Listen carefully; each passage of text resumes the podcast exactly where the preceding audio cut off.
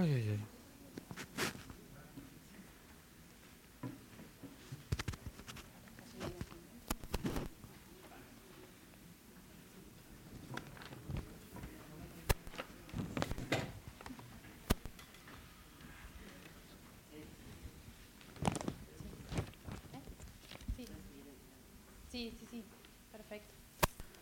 Bueno, buenas tardes. En nombre de Fundación Proa, eh, les damos la bienvenida a todos.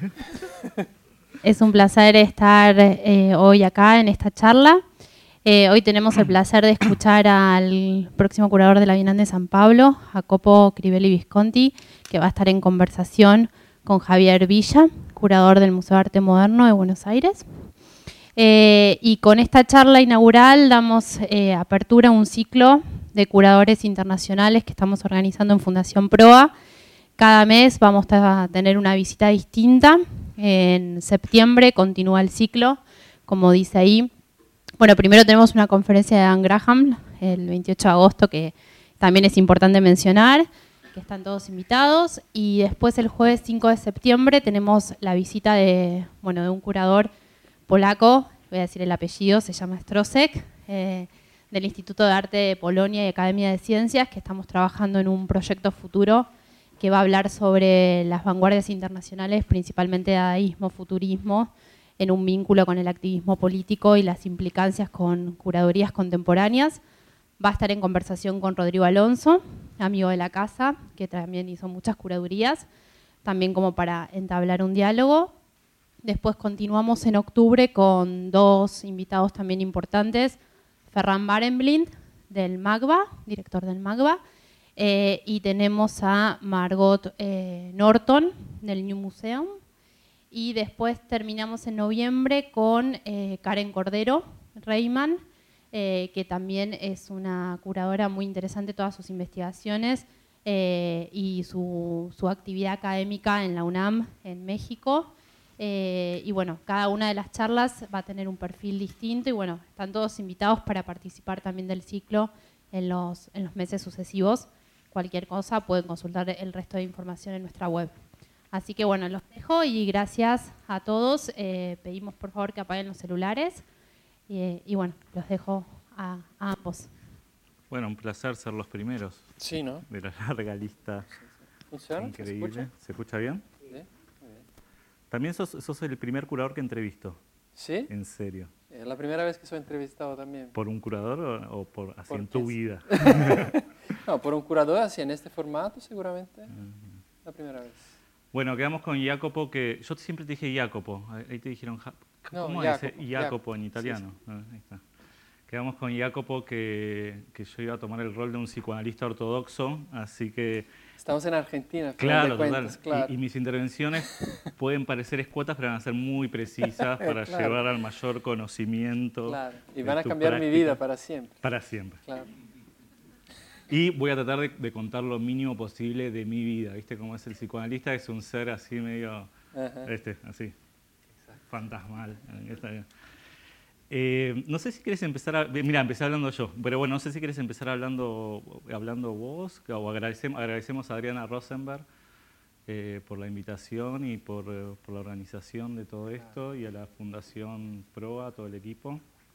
Sí, yo, ¿ves? Ya ¿Eh? Ahí está, el, Ah. al psicoanalista ortodoxo. Eh, bueno, yo quería agradecer la, la presencia de todos aquí, tu colaboración hoy, la invitación de PRO y de la Cancillería también que me trajeron aquí.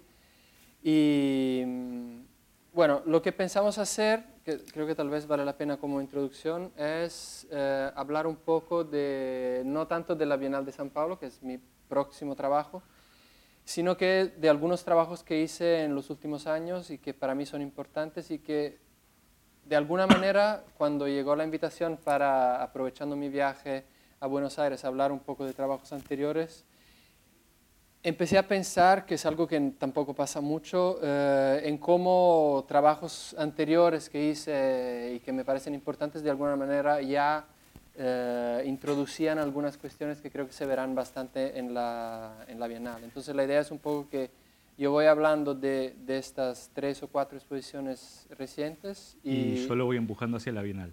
Exacto, o, al revés, cuando, cuando yo hable de la Bienal, como al final pienso hablar un poco más de cosas que a lo mejor han quedado sin, sin decir en la charla, tú, puedes hablar. Pero lo que sería más interesante todavía es, es, que, es que esto pueda realmente ser un diálogo, o sea, además de ti, sin querer usurpar tu posición de psicanalista, si, si todos se sienten más uh, invitados, digamos, a hablar, a interrumpir y y que sea realmente un diálogo, yo creo que es un formato mucho más interesante, incluso porque, como decíamos, no es una, una presentación que yo tenga pensado o estructurado de una manera muy, muy cerrada, digamos. La primera exposición de que quería hablar es la Bienal de Cuenca, que hice con Manuela Moscoso en 2014, que incluso es una exposición que, que tuviste, ¿no? Sí, tuve la suerte de que me inviten y me trasladen hasta Ecuador. Exacto. que... no es algo que pasa todos los días. Y, y, para mí esta, esta es una exposición que ya de alguna manera introduce unas cuestiones que estarán en la, en la Bienal de San Paulo, porque tal vez de una manera más directa, desde el título es una, era una exposición que hablaba mucho de, de movimiento, de circulación, y también tenía como una de sus referencias filosóficas el trabajo de Edouard Glissant, que es un filósofo y poeta, escritor de Martinica, que habla mucho, habla, hablaba mucho de, de, de, cómo a partir de migraciones muchas veces forzadas, las migraciones principalmente de la, de la esclavitud, o sea, de los negros traídos de África a distintas partes del mundo, se crearon contextos hibridizados y creolizados que son mucho más impuros, digamos, de lo que predica la, la cultura patriarcal europea con que estamos más acostumbrados a lidiar y que, segundo Glissant, son culturas mucho más interesantes. Y, y esto se reflejaba, digo, desde el título, tanto en esta idea de ir para volver, la idea de, de ir y volver y circular, que es algo central en la, en la filosofía de Glissant, como en el hecho de que ir para volver en realidad es una expresión muy coloquial que se usa en Ecuador, creo que aquí no se usa mucho, y que eh, se dice que alguien se fue para volver, o sea, Javier se fue para volver, quiere decir que se fue, pero va a volver, o sea, le puedes esperar porque en un rato más vuelve. Y este rato más puede ser cinco minutos o dos días. ¿no? ¿20 años también? Sí, también. Bueno, cuando miras a la historia de Ecuador, en el momento en que hicimos la Bienal, también era un momento que mucha gente que se había, se había ido volvía, porque era un, un momento de crecimiento económico en Ecuador, de una cierta estabilidad política, entonces era un momento en que por primera vez en la historia recién del país había mucha más gente volviendo que yéndose a otro lado. Entonces, en ese sentido también era un título que, que aludía un poco a esto. Y entonces Cuenca es una ciudad preciosa, una ciudad muy pequeña de Ecuador, es patrimonio de la humanidad.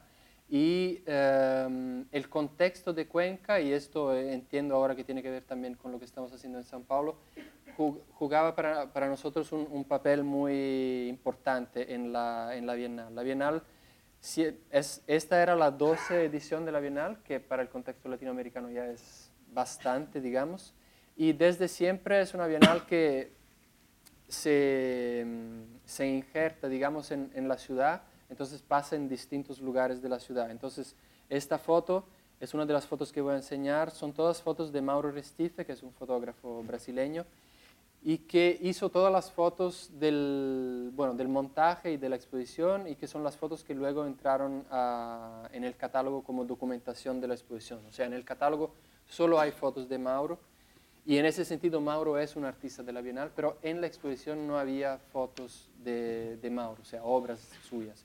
Y digo todo esto porque la idea de que la exposición sea algo que transcende un poco lo que son las obras es algo que también me interesa mucho en la curaduría de una manera general. Entonces la idea de tener un artista en la exposición que no está en la exposición, sino que está en el catálogo, pero que al mismo tiempo es el que más representa la exposición, porque en un momento como este o la mayoría de las veces que he hablado de la, de la exposición en Cuenca lo hago con sus fotos. Es una manera de, sí, de tornar menos literal lo que es la definición de una exposición o de una bienal. Las bienales específicamente para mí son siempre eventos que trascenden un poco lo que es una exposición, ¿no? son, son algo más complejo. ¿Había un pedido específico para él? Porque, bueno, me pareció un proyecto increíble el, de Mauro, cuando, bueno, cuando lo conocí, lo vi, porque me parece que había, había capturado muy bien el espíritu de la Bienal, como, como que no había jerarquías, era, era todo muy equilibrado, ¿no? La ciudad, la relación entre con el público local, con la gente, con las obras, con los espacios, y creo que él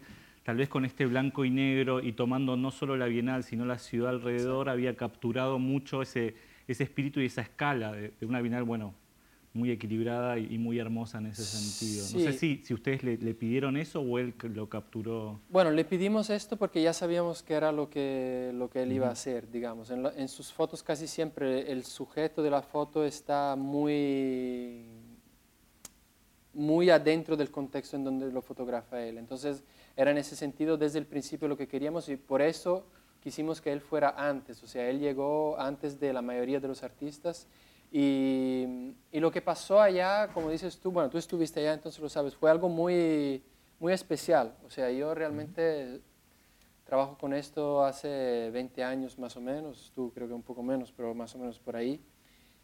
Cuenca para mí sigue siendo la experiencia más increíble que tuve, porque era un, un contexto muy pequeño, y estábamos todos juntos. Y es algo muy distinto de lo que pasa, sí, llegando al extremo opuesto en Venecia, pero San Pablo está de cierta forma mucho más cerca de Venecia de que de Cuenca. Solo estaban allí los que querían estar, o sea, solo estaban los artistas, unos pocos curadores, unos pocos críticos que habían venido para escribir, y los poquísimos, realmente poquísimos coleccionistas que estaban, estaban porque querían estar. Y normalmente cuando uno va en Venecia o a San Pablo están todos los mismos coleccionistas que uno siempre ve, están, que están en las ferias, están en la Bienal, están, circulan por este mundo con un interés que es tanto un interés por el arte cuanto un interés por estar allá en aquel momento, para ver, para estar sintonizado con lo que está pasando. Y Cuenca, no sé si, si fue tu impresión también, pero para mí era como una experiencia mucho más próxima de lo que todos tenemos cuando empezamos a trabajar con arte, que pensamos que va a ser algo así y luego poco a poco te vas alejando de esto y en Cuenca fue como un momento mágico en que las cosas volvieron a, a lo que tendrían que ser. Y para hacer una bienal que tiene esas escalas y estas cosas que decís vos, era como utópico en ese sentido, ¿no? Claro. En, sentir, o sea, sentir una conexión real con la ciudad, así que felicitaciones porque realmente se, se percibía, era un grupo hermoso de gente que, que iba dando vueltas y, y bueno, las obras estaban en, en, lugares que estaban activos, ¿no? Como la escuela, como distintos espacios eh, que, sí, que hacían, hacían que la Bienal sea toda una experiencia para, el visitante de afuera como también para la gente local, ¿no? o sea, creo que también hubo, hubo, hubo algo muy lindo que en esto de, de la Bienal que quiere, ¿no? Que, esto que tiene el arte, el arte contemporáneo, ¿no? esta, esta incontinencia verbal, como la que estoy teniendo ahora, eh, de, querer hablarle, de querer hablarle a, todos, ¿no? A, la al barrio, a la comunidad local, a la comunidad global del arte, a la política, a la ciencia, mm. a los humanos, a los no humanos, al, al, pasado y al futuro. Queremos hablarle a todo el mundo. Y creo que, creo que la Bienal de Cuenca lo lograban, en algún sentido de que era de que era todo como una escala muy humana, muy asible. Bueno, puedes contar ahora tal vez un poco el tema de las mediciones, que me parece tan interesante. Tal vez, tal vez lo lograse también porque no se lo planteaba, ¿sabes? Era como algo mucho más sencillo. Ese es lo que estáis viendo ahora es un buen ejemplo de esto, de una relación realmente de simbiosis entre las obras que estaban en la ciudad y el país. Esta es una obra, bueno, es parte de una obra de Adrián Balseca, que es un artista ecuatoriano, que se, se llamaba Medio Camino. Y el trabajo es este carro que ven, que es el Andino, que es un carro que se hacía en Ecuador. Casi todos los trabajos de Adrián tratan, o muchos por lo menos, tratan de un proyecto de industrialización y de modernización del país que fracasó, como fracasó en casi todos los contextos latinoamericanos en, en larga escala, digamos. Em, y lo que él hizo fue encontrar este carro, que ya no se ve mucho por ahí, y le sacó el, el tanque, se dice. Con, él se pone el, tanque de nafta. El tanque, y él vive en Quito, él salió de Quito y fue hasta Cuenca con, con la ayuda de la gente. O sea, el, el, carro estaba estacionado delante del museo, que es la sede central de la Bienal, pero había dentro un video que mostraba cómo había llegado el, el carro es un video súper bonito, muy bien hecho. y se veía en algunos lugares unas llamas que le, le empujaban, en otros la gente le empujaba, en otros decía, porque los Andes son todos subidas y, bajadas, entonces simplemente bajaba. Y esto vuelve a lo que decías tú, ¿no? Es, es un proyecto así, desde que nos enseñó el proyecto nos pareció increíble porque habla de la posibilidad de crear a través del arte comunidades de verdad o por lo menos acciones colectivas que sean reales, ¿no? de llevar un carro como este de Quito hasta Cuenca y muy sencillas también. Yo creo que en ese sentido era muy fácil relacionarse con esta Bienal, porque las cosas no tenían la pretensión de hablar de una manera difícil de entender o de ser algo muy alejado de la vida cotidiana de las personas. Y en un caso como este, todavía más porque el, el carro, digamos, es algo simbólico para ellos allá, ¿no? ¿Cuánto tiempo estuvo? Él, un mes.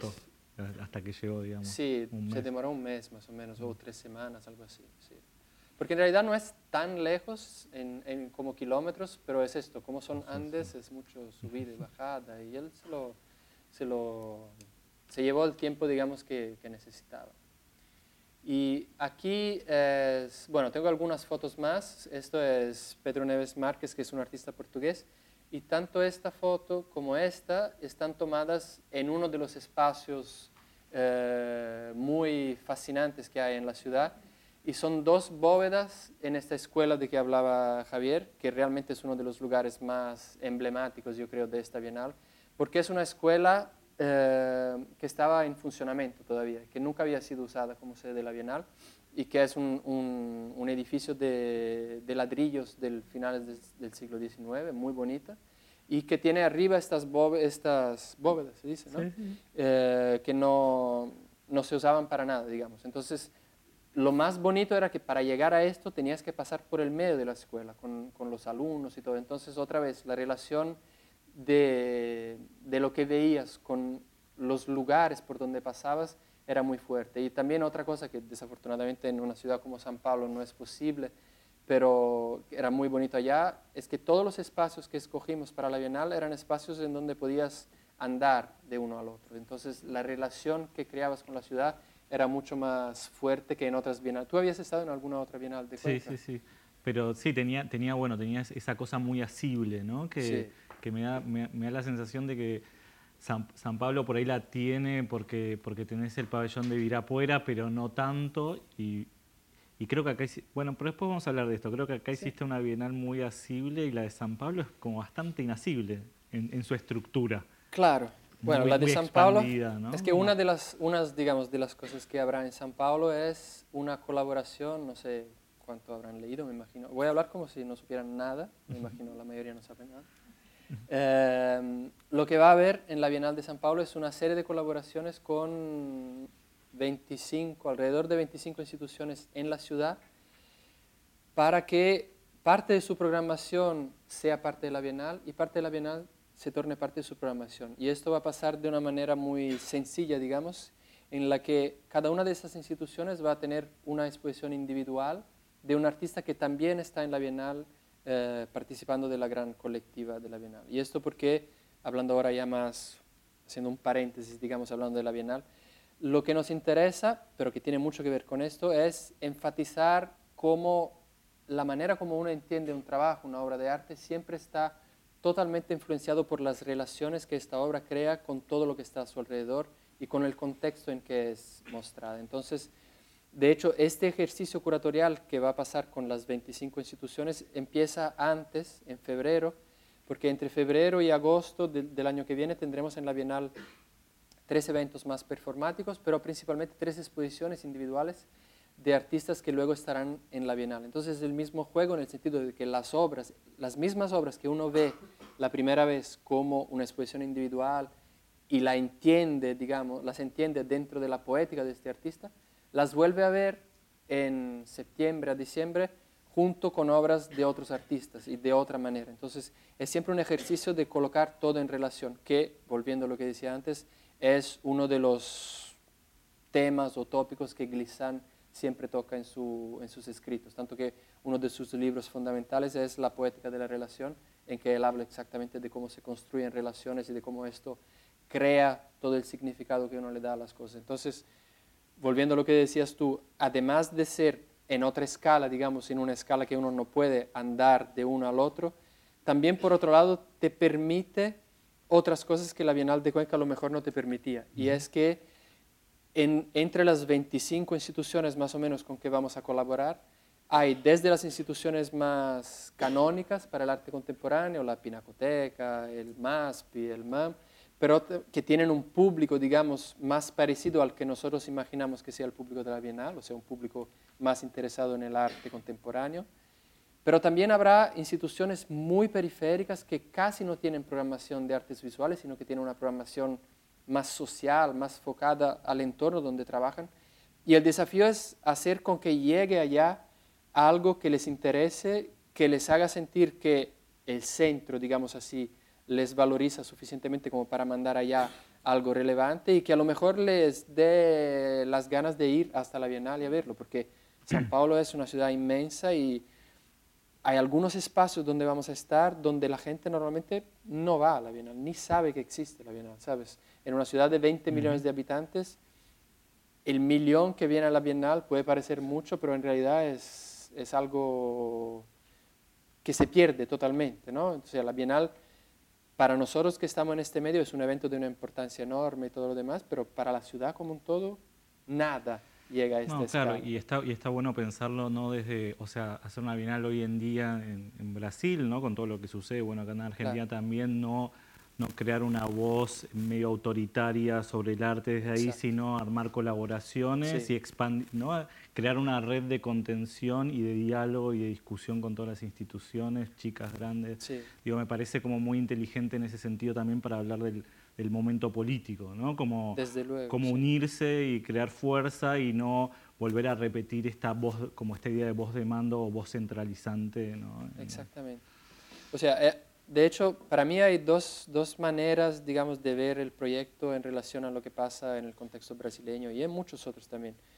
Uno es este que dices tú, de juntarse todos, eh, espacios muy distintos entre sí, pero que pueden coincidir, digamos, en, en, el deseo por lo menos de hacer un proyecto en este momento. Y el otro es realmente la idea de una pluralidad de voces. Esto es central tanto que todas estas exposiciones de que estaba hablando en las instituciones que participan de esta red, nosotros los curadores de la Bienal no vamos a curar ninguna. O sea, algunas ya eran parte de la programación de, Pinacoteca o más, los que tienen una programación más de largo mm. plazo, digamos, pero muchas otras son artistas que nos interesan a nosotros y que nosotros estamos proponiendo, pero en estos casos también no las vamos a curar nosotros porque nos interesa que haya una pluralidad, exactamente como decías tú que, esas propias instituciones tengan algo que decir de ese artista que es propuesto también. Exacto. Y la idea, o sea, idealmente, para mí lo ideal sería si la interpretación, la comprensión que uno tiene de un artista por lo que ve en la Bienal y por lo que ve en la otra institución sea totalmente distinto. Esto sería como lo mejor. Sí, eso es lo que, claro. que, están esperando también. ¿no? Sí.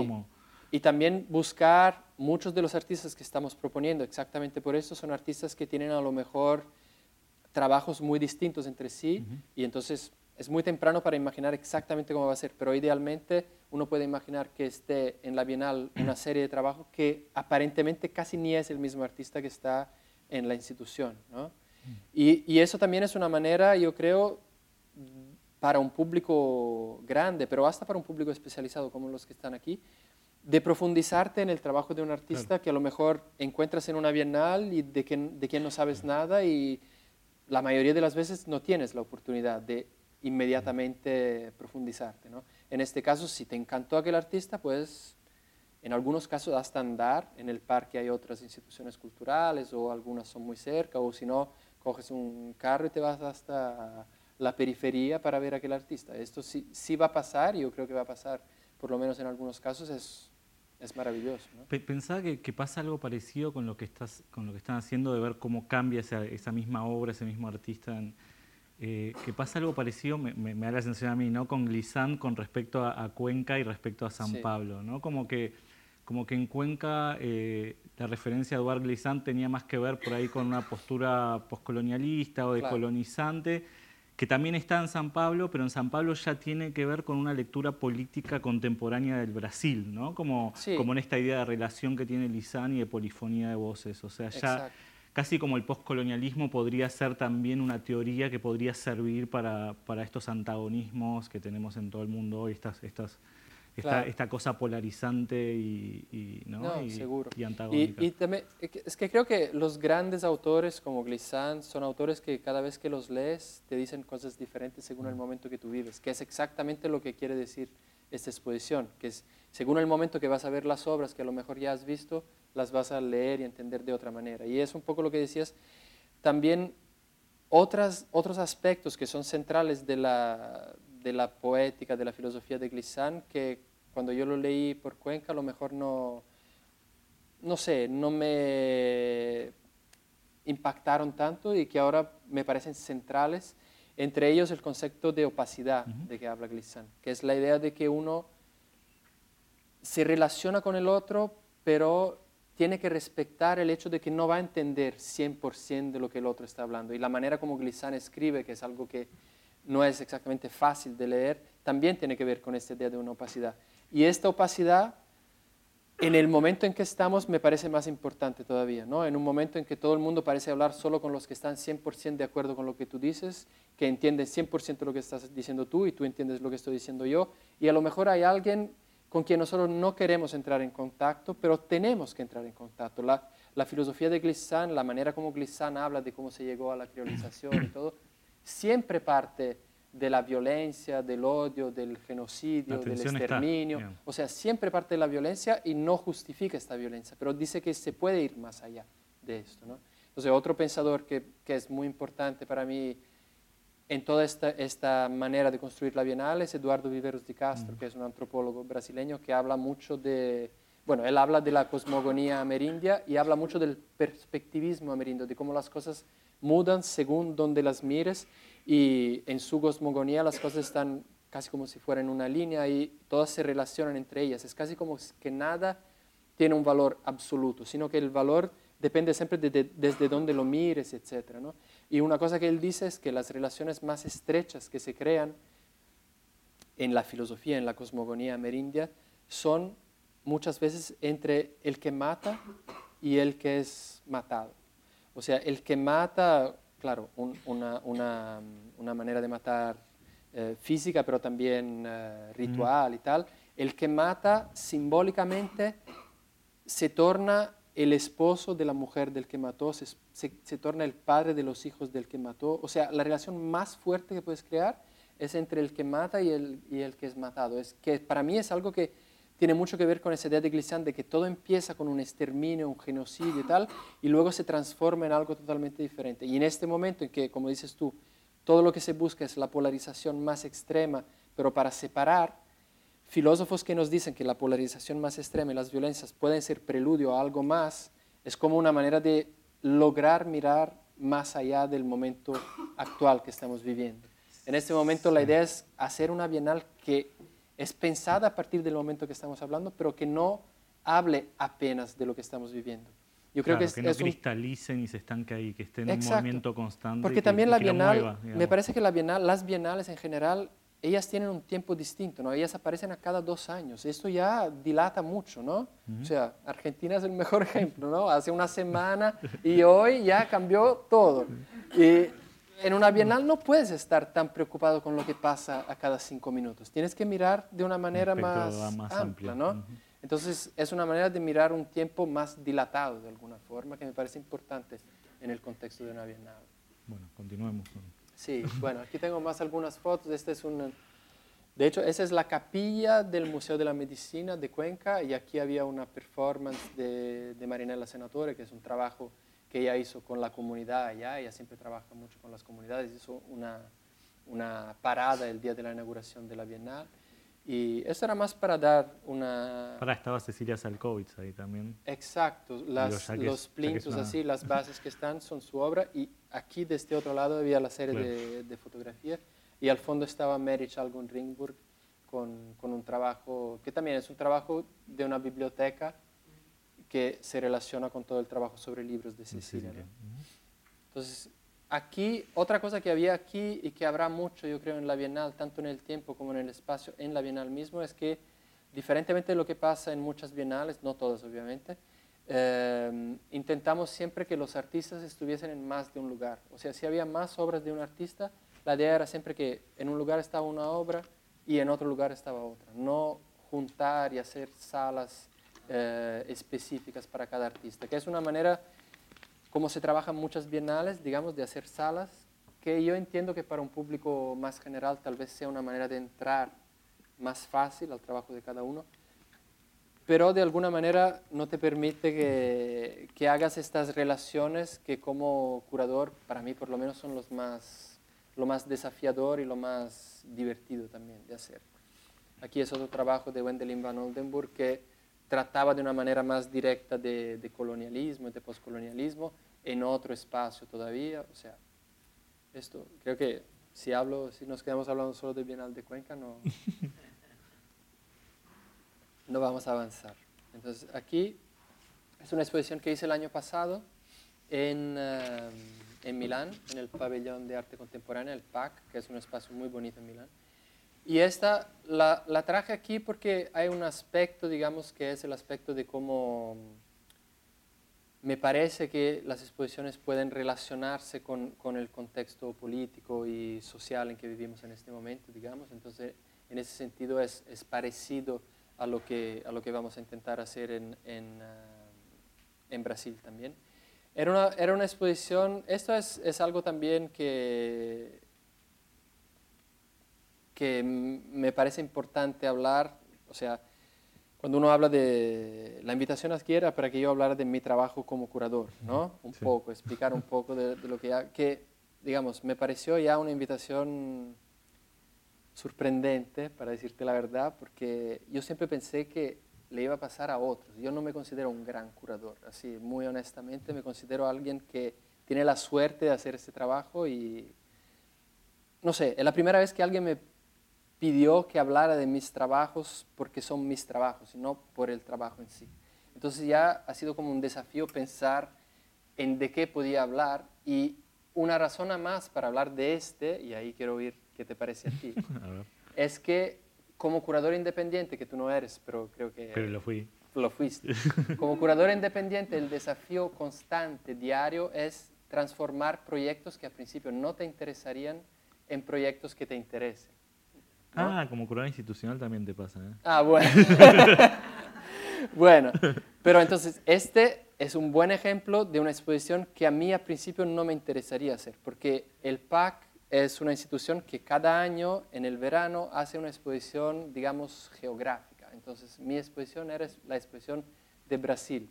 El año antes fue China, el año después claro, va a ser Australia, no sé qué. Que es algo así, es una manera de, de enfrentar el arte contemporáneo, principalmente de un país como Brasil, que es absolutamente inmenso, en donde hay de todo, que no es el tipo de, digamos, de approach que yo tendría para una exposición. Pero otra vez, como ese es el desafío casi constante de un curador, independiente o no, digamos, eh, lo quise traer porque al final es una exposición de la cual estoy muy, muy, muy feliz y creo que el resultado es una muy buena exposición Idealmente para mí, si se pudiera sacar Brasil y dejar solo el coltello en la carne, sería, sería mejor todavía, ¿sabes? Ah, el título. Sí, pero ah. para ellos tener sí, Brasil en el título era fundamental por, por esta serie de, de exposiciones. Pero eh, el coltello en la carne quiere decir la, la, la navaja en, en, sí, en knife in the flesh. Es un texto de Marco Plinio, que era un, un dramaturgo eh, brasileño durante la dictadura y claro, ya te coloca desde el principio la idea de una violencia muy, muy física, ¿no? que sientes en la piel. Pero luego, y esta es la otra razón por la cual me parece interesante hablar de esta exposición, la idea era que había desde trabajos eh, producidos en Brasil en la época de la dictadura hasta trabajos más contemporáneos, y muchos trabajos tratan de una manera más o menos directa de cuestiones sociales o políticas, pero yo tengo mucha resistencia en realidad con exposiciones que tratan de una manera muy literal de lo que pasa en, en el ámbito social o político. Entonces, al mismo tiempo, Brasil también cambia rápidamente y sigue peorando, digamos, pero al, al, mismo tiempo es una exposición que pasó en la época del gobierno Temer, o sea, después del impeachment o golpe, como lo queramos, queramos definir, Pero de, ya de Lula, Dilma estaba, ya Lula estaba en, en la cárcel. Lula ya estaba en la cárcel Sí, y ok. Dilma ya había sido impeached, había sido Ujú. sacada, digamos, y estaba este gobierno de transición De- de, de Temer. Temer. O sea, tampoco tendría sentido hacer una exposición sobre Brasil que no hablara de estos, de estos temas, digamos, ¿no? que no tocaras de alguna manera en estos temas. Pero al mismo tiempo, hacer una exposición que hable solo de esto, a mí me parece que no lleva necesariamente a a algún lugar. No sé cómo lo ves tú, pero yo veo muchas exposiciones que tratan de una manera muy directa de la situación actual y lo que pasa, y esto para mí, digamos, en esta exposición hasta se podría hacer, pero cuando trasladamos esta discusión a la Bienal, por ejemplo, a algo como una Bienal, me parece todavía más importante de que la exposición no hable solo de esto, porque es No, algo que me- transcende, digamos. Me, me parece que está bueno que haya obras que sean más activistas y otras que no. Claro. Como decís, una polifonía de ver cómo, cómo distintos artistas han, han trabajado con esta Sí. violencia endémica que la llamás en la muestra, ¿no? Y, Claro. y, y- y con esta idea, me interesaba en esta exposición esta idea de que, como esta, esta paradoja en la cual te encontrás como curador, digo, más allá de la paradoja de que este, volvés a Italia y tenés que hacer Claro. una muestra que se llama Brasil y no te gusta, eh, esta, esta paradoja que que encontrás en la muestra, ¿no? De, de que hacer una muestra sobre Brasil no podés no hablar de la violencia, Claro, como que es imposible evitarla, la violencia política, porque es endémica, porque está, porque es parte del ADN de, de cualquier obra, de la obra más poética a la obra más activista. Entonces, Claro. en algún punto, eh, la pregunta es qué, Pero ahí- es qué muestras es sobre eso, y ahí, bueno, ahí Exacto. tenés la postura Pero tuya ahí como es, el, ahí es el desafío y ahora, bueno, voy a enseñar otras obras después y, y- y llegamos también a lo que pensamos un poco para la Bienal, lo que Dale. estamos pensando. Es que hay obras que son de alguna manera abstractas, pero producidas por artistas, no solo brasileños, hablo de una manera general, producidas por artistas que eran muy activos eh, desde el punto de vista personal, digamos, en el arena política. Estas obras me parecen hoy, como décadas después, más fascinantes de que las obras que tratan directamente de una cuestión. ¿no? Por ejemplo, Ad Reinhardt, que era el pintor minimalista con las telas negras, al mismo tiempo hacía las, las viñetas estas, súper divertidas, y era un militante político muy activo. Entonces, Cuando miras las pinturas negras no hay nada, aparentemente, allá, ¿no? De, Sí, pues, sí, pues, si sabes que él, si sabes que Claro. él era un, un activista, sí, pero sí. si no, las cosas no están allá dichas claramente, ¿no? no, no, no de forma directa al menos. No, de forma no directa. Entonces, de- estas obras para mí, cuanto más tiempo pasa, más fuerte quedan. como más Me- carga tienen en Sí, esa cosa cuando política. sabes que aquellas obras fueron producidas en un momento negro y que fueron producidas por alguien que pensaba muy, eh, de una manera muy fuerte, digamos, en la situación social y política de Estados Unidos en aquel momento. Claro, no trata de la coyuntura exacta, sino trata entre la coyuntura y, y algo más universal sobre el problema que hace que hoy en día siga siendo una obra política. Si tratas Exacto. solo sobre la coyuntura, pasa esa coyuntura y la obra ya no funciona. Exacto, eso, es- eso tiene que ver un poco con lo que decía antes, de que el tiempo de una bienal es un tiempo dilatado. ¿no? Y, y estas obras aquí, las que están al fondo, son de alguna manera unas, obras que, que, no sé, aquí sí se ven un poco mejor, que, que tratan de esto, digamos, tratan de esto en la lectura muy arbitraria o personal, digamos, que hago yo. Son fotos también de Mauro Geschifi, pero esas sí son fotos más eh, obras, digamos, que él hizo en 2003 cuando Lula fue mm, por primera vez, eh, ¿cómo se dice?, tomó el poder, ¿no? Electo presidente. El, sí. el día que uno empieza a ser presidente, sí, ¿cómo se dice? la- sí, la toma de poder, sí. Sí, eh, Eso. Exacto, esto. Eh, y son fotos eh, que tienen una fuerza muy grande porque es un momento de celebración popular muy espontánea. Realmente era un momento donde parecía, digamos, que había un cambio realmente efectivo y de clases sociales que estaban en el poder.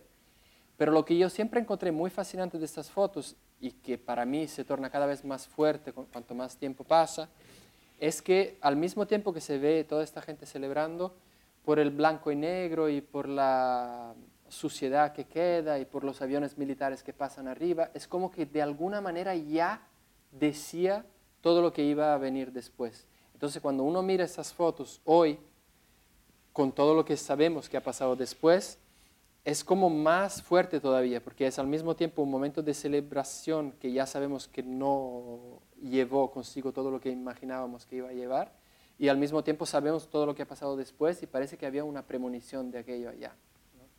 Entonces, es este tipo de, relación entre la política, la historia y la estética que esta exposición intenta, intentaba tornar más claro. Entonces, aquí, por ejemplo, en el medio son obras de Carlos Zilio, que es un artista brasileño que produjo estas obras en los años 70. Esas obras se llaman Equilibrio y son, eh, también lo voy a intentar hacer un poco más así, no sé si, si lo ven, son eh, chapas de madera y el equilibrio de que habla el título es dado por eh, sierras, ¿cómo se dice? sí. Pero serruchos, sierras. Serruchos, sí. O sea, los serruchos son, entran en, en, la madera y le dan este equilibrio. Entonces, un poco como el título de la exposición, hay una idea de una violencia que es la que te da el equilibrio. Y Carlos Zilio, un poco como Ad Reinhardt, en este caso es una obra que tiene una violencia en sí, pero la violencia de que se, por la que pasó Carlos Silio es mucho más fuerte, porque Carlos Silio era artista cuando hubo el, golpe de 68, en la dictadura, y él es de los que realmente, aquí en Argentina también hay ejemplos, de los que dejaron de hacer arte, fue para la lucha armada, fue mm, ferido y preso, quedó en, en la cárcel un año más o menos, y luego volvió a producir después. Y desde este momento siempre es como un, artista icónico para todas las generaciones sucesivas, yo creo, en esta, en esta paradoja o conflicto o manera muy difícil de decidir cómo realmente sigues siendo artista y al mismo tiempo te colocas contra la situación política, pero sin hacer a lo mejor obras que traten directamente de esto. ¿no? Entonces, esta obra que está aquí es una obra bastante emblemática en este sentido y alrededor están obras de artistas totalmente de otra generación. Aquí esta obra es de Clara Yanni, que es una artista que tiene 30 años. Este de Dayson Gilbert, estas dos, él también tiene 30. Y esta de Sofía Borges, que también está... O sea, son como dos generaciones después. Y para todos esos artistas hay una cuestión muy fuerte de cómo eh, enfrentar, digamos, la situación social y política en Brasil y al mismo tiempo seguir siendo artista. Entonces, es una sala en donde estas cuestiones están colocadas también en una, en una perspectiva, digamos, del, del, arte, de la historia del arte brasileño, ¿no? que es algo que me parece importante. Veía como, como un poco en el catálogo, en tu texto, que con respecto a esto, ¿no? a esta dicotomía por la que pasa el artista entre, entre una producción poética y un activismo político y, y cómo eso o se junta o se separa, como veía, como, como, como hablabas en un principio de, Marcos Plinio y también de Clarice Lispector, como desde un lugar como de cierta desesperanza en relación a la producción cultural o al objeto estético como factor de, cambio o, o, como posibilidad revolucionaria. Entonces ya como, ¿cómo, cómo, lo tomas eso? ¿Como un, como, como un paso al, costado ante, ante, esa, ante, ante pensar el objeto como una, como, una posibilidad de cambio o revolución? ¿O, o lo tomás como, bueno, la poética en la poética, la política en la política, o, el colapso entre poética y política, digamos? Pues la verdad es que no tengo una respuesta. No, es, eh, para mí es muy difícil. Es, no sé, yo creo que el papel, digamos, de quien trabaja con el arte, los artistas, pero nuestro también, es un papel más de formar las personas, ayudar a formar las personas para que ellas puedan encontrar sus salidas, ¿sabes? Yo no creo que la, el arte te va a dar las soluciones, el arte te va a dar los instrumentos para cuestionar lo que ves de alguna forma. La, la, la frase de Clarice Lispector que está en el catálogo es, Clarice Lispector es una escritora brasileña, ya lo conocéis, pero esta esta frase que yo cito allá es una frase de una entrevista que está, es una entrevista en vídeo que está en, está en YouTube, si la queréis ver. Y es increíble, ¿llegaste a ver? No. La entrevista. No, la entrevista no. La entrevista es, es buenísima, es, creo que es la única entrevista que ella dio a alguna televisión así y, y fue poco tiempo antes de morir. Y ella cuenta de un, de un, de un cuento que escribió de Mineriño, que era un bandido, era uno de estos bandidos que de alguna manera se quedan también, se tornan símbolos de, una clase social, entonces son un poco héroes, digamos, y que fue por mucho tiempo perseguido por la policía y al final fue fue, fue matado. Y fue matado, ella dice, con, con 13 balazos. Y ella en el cuento, el cuento en realidad menos, pero en la entrevista dice, el, primer, el primero le mató, el segundo no sé qué, el tercero, y él dice, el, todos los otros no hacía falta, fue, fue como realmente fue demasiado, una violencia totalmente gratuita, que es la violencia que uno ve eh, en la exposición en algunos momentos. Pero la parte más fascinante de la entrevista es cuando el entrevistador dice, bueno, pero entonces que Clarice Lispector escriba sobre esto, ¿qué cambia? Ella dice, nada, no cambia absolutamente nada. Yo creo que es, un poco es esto, ¿sabes? Un poco es, este impas es el que se encuentra cualquier artista, yo creo. O sea, tú haces algo que habla directamente de aquello y es muy importante que hables y de alguna manera esto despierta las conciencias de todo el mundo, pero inmediatamente si aquello cambia algo, yo creo que no. ¿Verdad? Yo creo que no.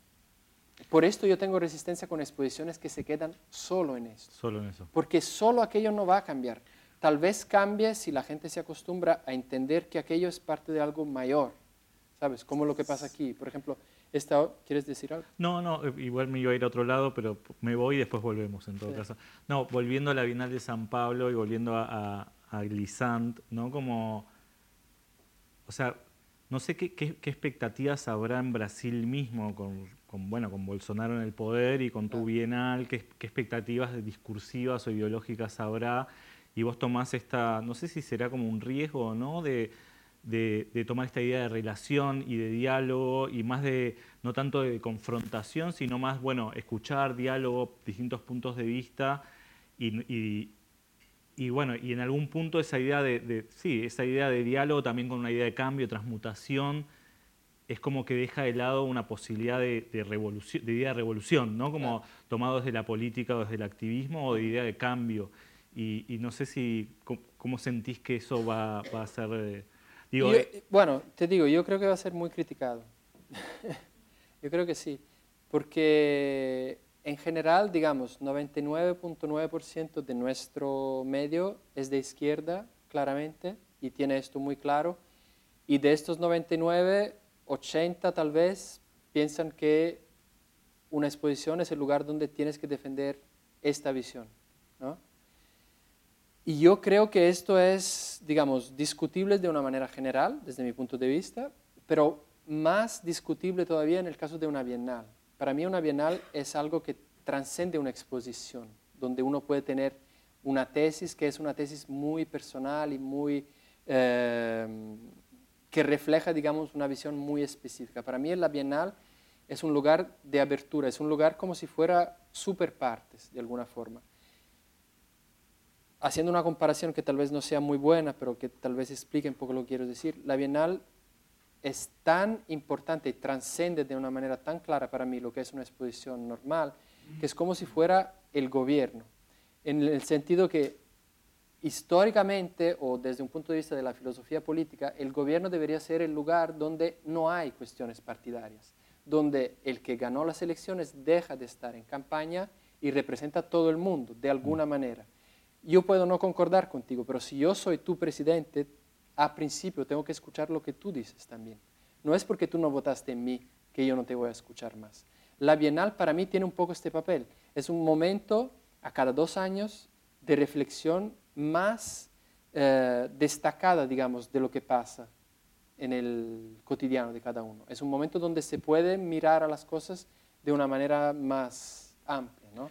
O sea, vas a tener de los, de los artistas más activistas, más directos y más duros, y los más, digo, van a estar representados todas esas facetas en, la Bienal. Esto sí, seguramente, pero yo creo que va a ser criticada en el sentido de que no toma partido de una manera tan clara.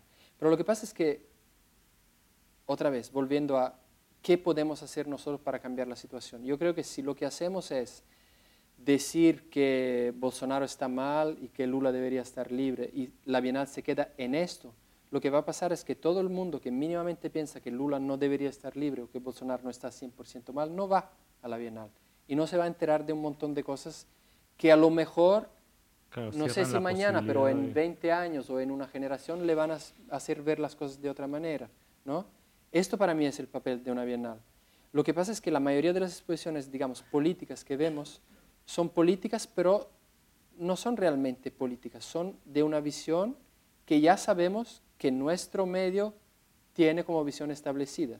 o sea, es como si, ah, Javier, hiciste una exposición muy buena. Tú me dices a mí, ya, pues hiciste una y exposición Y que nuestro medio reconoce y sabemos esas ideas y no nos cambia a nosotros porque ya las, un poco los conocemos. Nosotros ya lo conocemos y lo mejor que nos puede pasar es que sea censurado, así es un escándalo increíble y tú eres el gran paladino que estaba defendiendo los valores que todo el mundo de nuestro medio está de acuerdo. Concuerdo. El gran desafío es lograr que este medio se amplíe. Para mí ese es el gran desafío. Y la red de, instituciones que estamos creando va en este sentido. O sea, están tanto instituciones que trabajan en este medio como instituciones que están súper lejos, donde hay un público totalmente distinto. Y este público potencialmente es el público de la Bienal, porque la Bienal recibe un millón de personas en tres meses, es mucha gente. En este millón de personas hay gente que no piensa exactamente como tú y yo. Y si logramos que vaya gente que piensa totalmente distinto, para mí este es el mayor éxito que puede haber. Solo que las críticas van a venir de nuestro medio, porque en un momento así, que es un momento de visibilidad, a lo mejor, segundo estas personas, que yo respeto totalmente, ¿eh? no es que esté diciendo que, que no respeto, simplemente tengo una visión diferente.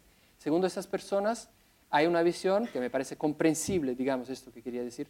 En este momento de visibilidad es el momento en que tendrías que hablar de lo que va mal, ¿no? de los problemas y de cómo Bolsonaro es un régimen que, con el cual no compactuamos y, que, y todo lo demás. Pero por otro lado, hay otra manera de mirar esto. Y yo creo que esta bienal por lo menos lo va a hacer de otra manera. Y también hay otra cosa. Yo estoy así, muy lejos de pensar que la bienal que vamos a hacer nosotros es la bienal que se tendría que hacer, es la que nosotros vamos a hacer. Una cosa muy bonita en la historia de la Bienal de San Pablo es que siempre fue un lugar de experimentación. Históricamente, cuando vas a ver, es el lugar donde iban casi siempre los artistas que luego, años después, se tornarían artistas importantes o reconocidos. Ha sido la primera bienal, o sea, de las grandes bienales que tuvo mujeres curadoras, que tuvo secciones muy grandes de arte postal, de arte desmaterializadas, o sea, es una bienal, una bienal que quedó vacía, es la bienal de la grande tela, de pintura, o sea, es una bienal donde históricamente, se, curatorialmente, se corrieron muchos riesgos, que es algo muy bonito. Y yo creo que la bienal que vamos a hacer nosotros tiene un lado así de infraestructura institucional que es muy ambicioso, pero el riesgo mayor que vamos a correr en realidad es este de que estamos hablando. Y probablemente no se va a hablar de esto, se va simplemente a criticar o apoyar, pero no se va a entender que es un gesto curatorial muy... No va a servir para la discusión, que por ahí estaría bueno que sirva para una discusión. Ojalá, eso sería lo ideal, pero lo que pasa es que, sabes, las, las plataformas que uno tiene para una discusión real, como la que estamos teniendo, son muy pocas. ¿no? Un, uno de los lujos, digamos, de hacer una bienal es que ya de por sí ya tienes mucho más posibilidad de hablar y de explicar lo que estás haciendo, que es algo muy bueno. Bueno, tú sabes cómo es. Normalmente de las curadurías que uno hace, no, no tienes donde hablar, no tienes donde explicar realmente lo que estás haciendo. La Bienal sí te ofrece esta posibilidad que ya es increíble. Pero asimismo todavía es poco comparado con el tamaño de la reflexión y de las cuestiones y todo lo que, lo que uno hace previamente a esto. ¿no? Bueno, aquí son, son más vistas. Al fondo, esta de aquí es una obra de Carmela Gross, que es una artista ya más histórica, que se llama A Negra, La Negra. Aquí es una obra de Daniel de Paula y aquí de Jonathan de Andrade. Son, son también obras que tienen una, una fuerza, digamos, estética y, de materiales mismo muy grande, pero que también tienen una, un valor político muy fuerte. Aquí esta obra es inspirada en, la, en instrumentos, en, en um, carteles que se usaban en la pedagogía de Paulo Freire, porque la madre de Jonatas, de Jonatas inclusive, eh, incluso era una profesora así, del método Paulo Freire. y La Negra obviamente ya desde su título se relaciona tanto con la historia del arte, porque hay un, cuadro famoso de Tercera de Amaral que es La Negra, con, con, la historia de la segregación racial, digamos, en Brasil. Y aquí esta instalación son, em, es una serie de, no sé cómo se va a llamar esto en español, son, se hace, cuando se tienen que hacer obras de infraestructura viaria, se hacen estudios estudios del suelo, ¿no? Entonces se sacan como cilindros así, que son muestras del, del, suelo, ¿no? Que en, em, en portugués se llaman testemunhos, que sería testigo. Entonces, lo que él hace aquí es poner en una línea, en orden cronológico, digamos, de millar, millares o millones de años, todas las piedras que han sido retiradas para hacer estudios. Y lo que es interesante aquí es que es, es una instalación muy minimalista, es súper bonita, es casi un, un Walter de María así en el suelo, que es una referencia, digamos, clara, pero al mismo tiempo todas, las, todas estas piedras él las obtuvo porque había pasado el plazo legal que las empresas lo tienen que tener, de las empresas que han sido investigadas casi todas en, en, las grandes investigaciones de los últimos años de, Brasil, de que seguramente han oído hablar, porque todas las que estaban haciendo estas obras son, son las que que recibían propinas para hacer, eh, para hacer las obras y todo. O sea, que pagaban propinas, perdón, para hacer las obras, etc. Entonces, es al mismo tiempo, otra vez, una obra que tiene una carga política y muy directa, bastante clara, pero al mismo tiempo cuando lo ves, es una instalación totalmente abstracta y muy, muy poderosa. Y aquí son otras obras de Dyson, que estaba ahí abajo, de Bruno Lagomarsino, que es un artista eh, sueco, argentino también, pero que vivía en Brasil en esta época, ahora ya vive en Suecia. O sea, tampoco voy a, seguir hablando porque el tiempo pasa. Bueno, y ese es el último proyecto que voy a enseñar, que también es un proyecto que ahora veo que se relaciona con lo que vamos a hacer en la Bienal, porque es un proyecto de un artista chipriota, ¿se dice? Sí. Chipriota, de Chipre que es, em, yo hice una exposición en, em, hace algunos años en un centro cultural en Chipre, que era una exposición más convencional, digamos así, de arte contemporáneo, y descubrí a este artista y la directora de este centro cultural también quería hacer una exposición de él para que se conociera fuera de Chipre, porque realmente fuera de Chipre es totalmente desconocido, no lo conoce nadie. Y en este momento empezamos a pensar de hacer una exposición que viajara por Europa, para que la gente lo conociera. Entonces fuimos a hablar con el Ministerio de, Cultura y ellos nos pidieron que la exposición primero se hiciera en Nicosia porque iban a inaugurar un nuevo museo y les pareció importante que fuera con ese artista. Y luego, como ellos organizan también el pabellón de Chipre en Venecia, se tornó el pabellón de Chipre en Venecia. Entonces es interesante, un proyecto que nació para hacer algo y luego se transformó toda, otra vez en algo distinto y también principalmente por la idea, que es un poco la idea de la Bienal, de que una exposición se torna otra exposición y el título, como pueden ver, lo deja esto, deja esto muy claro, pero al mismo tiempo cada vez que lo ves es algo totalmente distinto. Y esto porque la primera exposición, que es esta de que voy a mostrar imágenes, era una exposición más retrospectiva y que tenía, digamos, su significado en el contexto de Chipre, donde era es un artista que es conocido y muy respetado, pero que también no se ha visto tanto porque murió en 68, o sea, ya hace 50 años, y eh, las nuevas generaciones no lo conocían a lo mejor tan bien. Entonces lo que hicimos fue una arquitectura bastante mm, ambiciosa, digamos. El, el, edificio es un edificio de tres plantas, muy difícil, entonces, en la planta baja creamos este,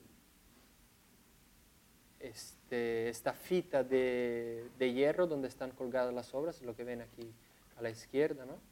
Eh, y las obras se quedan fluctuando de alguna manera, que es un poco, es una referencia tanto a, a ejemplos de arquitectura más modernista como Lina Bobardi, por ejemplo, en Brasil, cuanto responde al deseo de soltarse un poco del edificio, porque como les dije es un edificio industrial y muy complicado. Luego, en la segunda planta había una serie de obras que Cristóforo Saba hizo cuando, eh, bueno, Cristóforo, para, para, que entiendan un poco, Cristóforo Saba es un artista que nació en 24 en una área rural muy pobre de Chipre y luego eh, Chipre en esta época era todavía colonia británica y él fue parte del Cyprus Regiment del ejército inglés.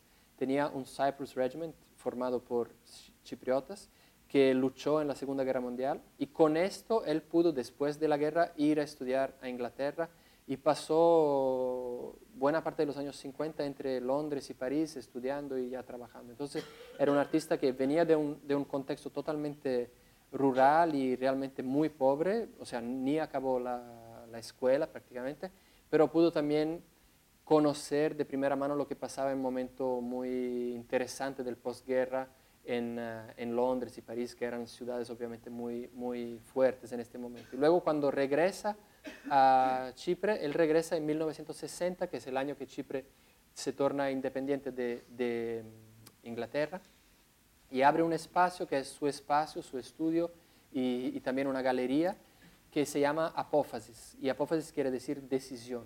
Entonces se torna inmediatamente el, lugar más interesante, más importante en la vida cultural de Nicosia en este momento. Y entonces en, la segunda planta estaban aquí obras que él produ, produjo en apófasis o obras que él mostró en apófasis. Porque lo que me pareció desde el principio muy fascinante de Saba es que era un artista, como les decía, viene de un, de un contexto rural, era quien lo conoció dice que era prácticamente analfabeto, o sea, en realidad leía mucho, pero escribía muy mal y no le gustaba hablar, digamos. Pero todas las cosas que hacía son gestos muy claros de la manera como él veía y veía el arte. Entonces, exactamente enfrente de, uh, de esto que estamos viendo, había la mayoría de las obras que estuvieron en una exposición que él organizó en 1963 en, en su centro cultural que era una exposición de artistas eh, chipriotas, griegos y turcos.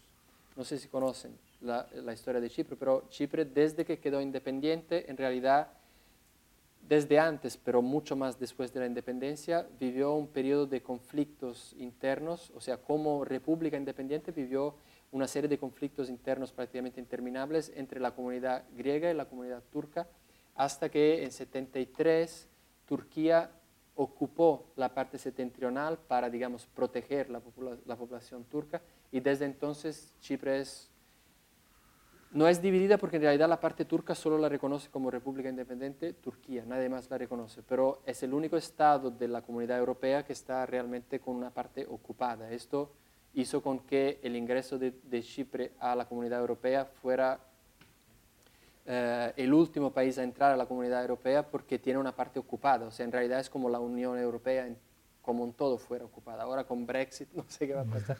Vamos a tener otro, otro hueco por el otro lado, digamos. Pero eso era una situación ya en estos años de conflicto muy, muy fuerte entre turcos y griegos y él va y hace una exposición de artistas griegos y turcos. O sea, eh, al mismo tiempo hacía obras como esta que, ve, que se ve aquí o como estas que son obras, esos de aquí son eh, tejidos. Él era, siempre fue un artista, una persona, digamos, muy pobre, y él iba al mercado y recogía sobras de, de tejidos y hacía estas obras que son como patchworks. Y hay que pensar otra vez en un contexto rural en que este tipo de actividad era una actividad totalmente de mujeres y de un contexto de pobreza, digamos, endémica, en, el cual él se coloca programáticamente, digamos. O sea, otra vez, eh, me parece un gesto muy claro de alguien que tiene una conciencia muy contemporánea, si queremos, de, de, lo que está haciendo, a pesar de que las obras podrían ser consideradas eh, más convencionales, o sea, más figurativas, y en muchos casos recuperando, como en ese específicamente, iconografía clásicas del, um, de, la, de la tradición griega, que es obviamente muy fuerte en, uh, en, Chipre. Y al mismo tiempo que hacía aquello, hacía obras como esta, que son pinturas abstractas, o hacía estos relevos de cemento, de concreto, que hacía en algunos casos específicamente para, para arquitecturas, para, para casas de, de, de, mm, diseñadas principalmente por el, por el arquitecto Anastasiadis, que es el que introdujo la arquitectura moderna en Chipre, o hacía obras como estas, que como ven aquí pueden ser eh, comparadas a, lo que hacía Burri en este momento o Tapies, en que los materiales, algunas partes de, las, de la obra son pintadas y otras los materiales están totalmente visibles y, tangibles casi. O sea, y esta otra es un, es un, patchwork también, pero abstracto en ese sentido. O sea, es, es un artista muy fascinante desde mi punto de vista y que, de nuevo, tiene una postura política, si quieres, muy clara en lo que él hace, pero que no ves necesariamente de una manera tan clara en la obra. ¿no? Es como que la obra dice algo, pero no dice todo. Acá, pareciera como, como que aparece como, como, como, un concepto más de, digo, en, este, en esta cosa más, en esta cosa postcolonial, más, más de, lo, de lo resbaladizo, ¿no? de lo que no podés, de lo que escurridizo, ¿no? de lo que no podés asir nunca, como que no puedes De lo que tienes que ir cavando para ver si, si lo que piensas es exactamente lo que, lo que él quería o no. Y en el caso de un artista como Saba, que murió ya hace 50 años y que nunca dejó nada escrito ni entrevistas, es más difícil todavía, ¿no? Pero también es más fascinante porque luego, poco a poco, ves que todos los gestos que él hacía son muy claros, ¿no? Como abrir un espacio cultural en el momento que el país se torna independiente y llamarlo decisión. Esto ya es como, está todo allá, ¿no? Es, ¿no? es obvio que sabe lo que está haciendo o hacer una exposición de griegos y turcos en el momento que se mataban entre ellos. ¿Y qué es esto de la, de la, de la ifasmatografía? Las ifasmatografías son estas, son, son las... Que era una técnica de, mujeres, decías. De, sí, porque ifasmatografía quiere decir, es como fotografía. Mm. Fotografía sería escribir con la luz, ifasmatografía es escribir o dibujar con los tejidos. Entonces, esta manera de ponerlos juntos y crear figuras, eh, él lo llamó ifasmatografía.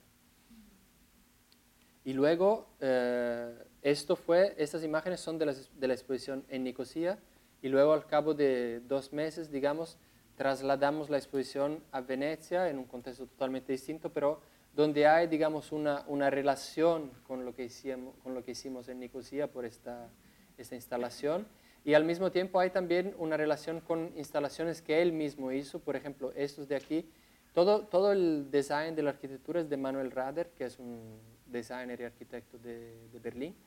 Pero esto de aquí, por ejemplo, es inspirado directamente en unas fotos de archivo que encontramos en que él hizo una de sus exposiciones más importantes, una retrospectiva, digamos así, eh, en el Instituto Goethe en Nicosia, en que usaba exactamente rejas como esta para para colgar todas las, las, obras. Entonces, que es otro gesto que para mí es muy claro. O sea, por un lado puedes pensar que es lo que él podía hacer, lo que encontró y tal, pero por el otro lado es para mí claramente una manera muy, eh, muy corajosa, digamos, de mostrar tu obra. Se ve que no estaba haciendo cualquier cosa, sabía exactamente lo que él hacía.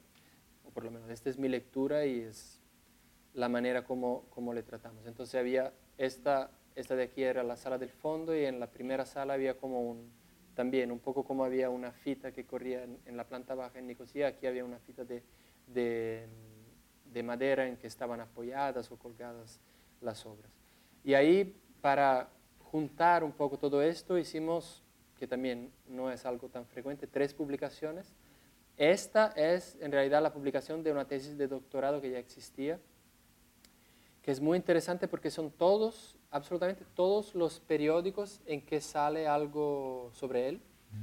Y entonces, claro, para nosotros, digamos que no hablamos griego, no es tan fácil, pero es muy interesante porque siempre lo ves junto con noticias de la actualidad de aquel momento en que, por ejemplo, esta cuestión de luchas étnicas y raciales es muy fuerte, o la cuestión de la independencia. Entonces, como que ves su trabajo y su persona en el contexto del, de lo que pasó realmente en Chipre en aquellas décadas. Entiendes cómo fue una figura fundamental para entender lo que estaba pasando en aquel momento y cómo todo lo que él hacía respondía de una manera muy clara a lo que pasaba en el contexto más grande. Luego logramos hacer un, un, un libro más convencional, digamos, con varios textos y un, un aparato iconográfico grande y también que se distribuye a través de H. que es una distribuidora y, editora importante, entonces es un libro que circula. Y luego el, el catálogo más pequeño aquí es el de la, de la, Bienal de Venecia, que es como si fuera el contrapunto al primero, porque en este de aquí, yo creo que tengo unas... Este son, estas son unas páginas del libro más grande, entonces hay también dibujos y, y obras en general. Y esas son dos páginas del, del, catálogo de Venecia, que es muy interesante porque es, son todas, no todas, pero una selección del registro de su familia de fotos de obras eh, en el mundo, digamos. Por eso que digo que es como el, el, el, contrapunto al primer libro. El primer libro es su figura, tanto que la mayoría de las veces las fotos que están en los periódicos son fotos de él y no de la obra, en el mundo, en lo que pasaba en aquel momento en Chipre. Y esta es fotos de las obras en contexto a lo mejor muy extraños. Por ejemplo, estas fotos fueron tomadas después que él murió y solo para hacer un registro de las fotos que existían. Entonces están afuera, en un jardín o lo que sea. Eh, y que te muestran el, la manera como la obra de alguna manera cuando deja el atelier del artista está en el mundo, ¿no? Está y vive su propia vida de una manera que muchas veces es sorprendente cuando uno puede entrar en los archivos así descubre unas cosas muy, muy fascinantes. Entonces es como un poco el contrapunto al primero y el libro más grande, ese de aquí, es un poco un, un libro más convencional, más académico sobre él. No, pensé que por ahí podríamos eh, ir cerrando para, para, para publicar preguntas, pero por ahí te quería hacer un... Ah, por ahí me, pareció que estaba buena la idea de, de, recuperar esta idea un poco de repetición y cambio que me parece que qué es lo que pasa acá con Saba, que vos mostrás todo un proceso donde la misma obra, incluso en las últimas fotos, ¿no? Que las, ¿no? esta idea de, repetición de la pieza y el cambio por el contexto, por la bienal, por lo de Chip. Sí, en realidad esta, esta, estas dos páginas, digamos, no son las más emblemáticas en ese sentido, pero hay varias páginas en que es la misma obra. La misma pieza. Exacto, en fotos diferentes. Y, y, por, ahí, por ahí te quería preguntar un poco un poco cuál es tu idea, de, digo, más allá de que nos contaste la estructura de la Bienal de San Pablo, de esto de, el solo show que se transforma en group show, que después se va a las instituciones, después vuelve, ¿no? Eh, ¿Cuál sería tu idea más conceptual de esta idea de repetición y cambio? ¿Por qué, por qué hacer el énfasis ahí? Si tenés alguna respuesta. Bueno, sí. No, ahí eh, se conecta un poco a esto, pero digamos, contestando a lo, a lo que decías tú. La idea de repetición para mí eh, tiene que ver con, con, otra de las ideas centrales de la Bienal. Yo hablé mucho de relación, pero otra de las ideas que para mí es central es la idea del ensayo, la idea de algo que vas repitiendo, intentando que en algún momento todo va a encajar como tú esperas, o a lo mejor no, no sabes, ¿no? Pero esa idea del ensayo es importante en la Bienal y, y creo que se hace bastante visible en esta idea de que Tú vas a ver primero las obras de una manera y luego la vuelves a ver de otra manera.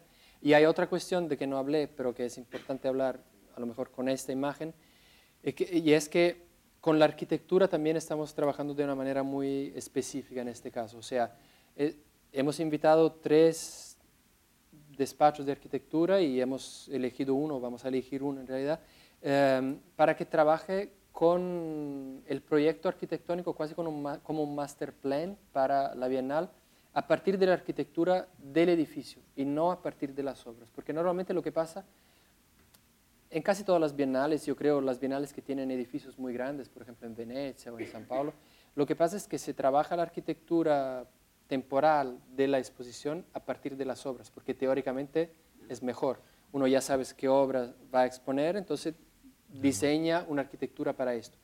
Lo que pasa en la Bienal de San Paulo, yo esto lo sé porque trabajé allá hace tiempo, no como curador de una edición, sino como eh, funcionario, digamos, de la fundación, es que poco a poco lo que pasa es que el edificio de la Bienal, que es un edificio muy bonito, muy grande, teóricamente neutro, porque por lo menos en grande parte del edificio tiene columnas regulares y no tienes otras interferencias, se torna tu enemigo, o sea, lo que tú teóricamente querías hacer, en realidad no lo puedes hacer porque nunca funciona. Entonces lo que hicimos de esta vez es invitar al arquitecto antes para que él trabaje a partir del edificio, como si el desafío fuera transformar el edificio en una Kunsthalle o varias Kunsthalles si quieres, y luego las obras se van a adaptar a aquel espacio, como pasa en casi todos los museos o las Kunsthalles. Entonces, en este sentido, la idea del ensayo se hace visible también en la arquitectura, porque como decía, habrá tres exposiciones previas y lo que, van a hacer ahí en Ibirapuera también. Las tres exposiciones previas van a ser en, en, el, edificio de la Bienal. Entre febrero y agosto son tres exposiciones, en tres plantas diferentes. Entonces, por lo menos en este espacio, que son 300, 400 metros cada una, tú vas a entrar en un espacio, lo vas a ver, y luego cuando vuelvas, toda la bienal va a estar montada, pero aquel espacio va a estar exactamente o casi como estaba. Digo casi porque es un ensayo. Si vemos que algo no funcionó, puede ser que cambie algo, pero más o menos va a estar como estabas y entonces vas a poder ver las obras de otra forma y la arquitectura también de otra forma. Entonces esta idea de ensayo se va tornando más clara y eso se conecta con lo que decías tú de la repetición. ¿no? La repetición es algo teórico, digamos, porque cada vez que vuelves a ver las cosas nunca son exactamente como eran la, primera vez que las viste. ¿no?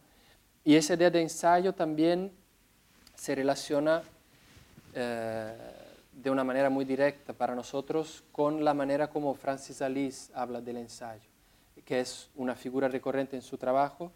Y él dice que es recurrente y, porque la figura del ensayo es una figura en el contexto latinoamericano muy emblemática de lo que nos pasa siempre, de que hay aquella obra clásica del, del Fusca, ¿no? que se llama Rehearsal, que es ensayo, en que se ve el, el, el Beatle, ¿la conocen? Se ve, se ve un, ¿cómo se llama? Fusca, ¿no? La sí, sí, el escarabajo le decimos. El escarabajo que sube una colina y vuelve. Y lo que pasa es que hay una, hay una banda ensayando y, y en cuanto logran ensayar, el, el Beatle sube. En cuanto uno hace algo mal, vuelve todo atrás. Y obviamente él dice que esto es, o sea, hasta, a este punto ya habéis entendido el tipo de obras y de cosas que me gustan a mí. Es una obra claramente política, pero que no tiene nada de político. Pero él te dice que aquello es el retrato más fiel que puedes hacer de América Latina. y en este momento, hablar de ensayo en Brasil, en que hay un presidente que dice que dictadura nunca existió y que, ¿sabes? Es evidente que todo lo que pasa vuelves atrás. Entonces, es una manera, desde mi punto de vista, colocar esto como uno de los figuras que definen la manera como estamos trabajando la Bienal, la coloca en un, en un contexto político muy claramente, pero sin nunca llegar a lo literal inmediato. Entonces, son cosas que van poco a poco sedimentando y formando la manera como uno vive la exposición. En Argentina, ensayo eh, eh, es el rehearsal, pero también es el essay, ¿no? Como en, en, en, español. Sí, sí, sí como que también es, es, es, la manifestación de un concepto, digo, además de... Exacto, no, no, pero es en ese sentido también. también Es que hay, algunos, hay algunas palabras que son, hay como unos cruces eh, semánticos que son muy fuertes, ¿no? O sea, movimiento es otra de las palabras que no está en esta bienal de una manera directa, pero muchos de nosotros curadores y de los artistas y de las obras hablan de movimiento. movimiento es esto es un movimiento, pero también es un movimiento político. ¿no? son palabras que cuando empiezas a pensar en todas las posibles implicaciones son las más ricas ¿no? que puedes usar. Y ensayo, desde luego, es una de ellas. Bueno, bien, cerramos bien ahí con eso. ¿O querés decir algo más? De... No, no, yo ya estoy hablando mucho ya. Eh, no sé si estamos con tiempo para hacer unas preguntas. Le pregunto a la gente de prueba, ¿sí? ¿Alguien quiere tenemos acá el curador de la Bienal de San Pablo. ¿Alguien quiere hacer un...? Y el del Museo de Arte Moderno. o sea que una ocasión así... ¿Alguien tiene alguna duda? Fuimos bastante exhaustivos. Creo que sí, ya están todos esgotados ya. Bueno. ¿Seguro? Bueno, pues nada. Ahí va. Sí.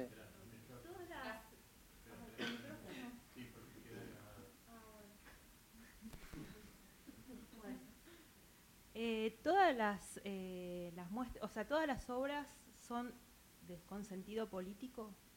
¿En la exposición? Sí. No, O sea, ¿no hay alguna que sea, por ejemplo, viste que como todo fue político, político, alguien que se escape de eso? No, va a haber muchos que se escapan. La mayoría se va a escapar. Pero absolutamente, o sea, pero... No, está bien. Entendí. Sí. más, pero bueno. No, pero sí, no sé, ¿Nadie más quiere hablar? Puedes seguir hablando.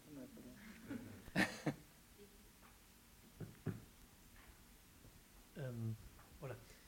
La, la Bienal me, me parece, bueno, al escuchar como todas las bienales, eh, una bienal se hace en grupo con mucha gente que trabaja, y vos lo, lo, comentaste muy bien nosotros, nosotros, bueno, no, no, soy, no es yo, no sé. Claro.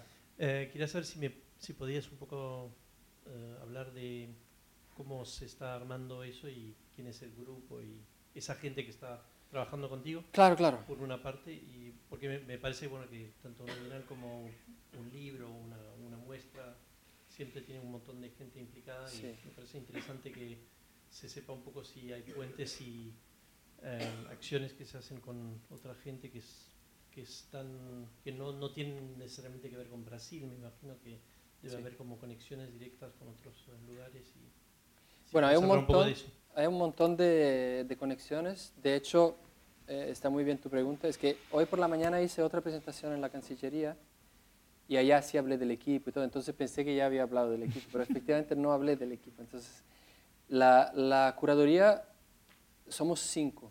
O sea, estoy yo, hay un curador adjunto que es Paulo Miada, que es brasileño, vive en Brasil, es curador del Instituto Tomiotaki. Y luego está Carla Zaccagnini, que es artista argentina, pero bueno, creció en Brasil, ahora vive en Suecia.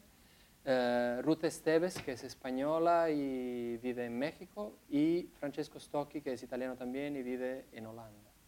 Además de esto, como decía, todas las exposiciones paralelas, digamos, o sea, que, que pasan en las otras instituciones, tendrán cada una su curador. O sea, la idea es que no curemos nosotros ninguna de ellas para tener esta pluralidad de, de voces. Y más aún, las tres primeras exposiciones, las que pasan en el pabellón de la Bienal, antes de la Bienal, son co-curadas y coproducidas con instituciones internacionales a donde van después. O sea, se presenta como exposiciones individuales en la Bienal, son resignificadas en la exposición colectiva y luego vuelven a ser individuales en otros centros culturales, muy lejos, digamos. Uno en América Latina, uno en Estados Unidos y uno en Europa.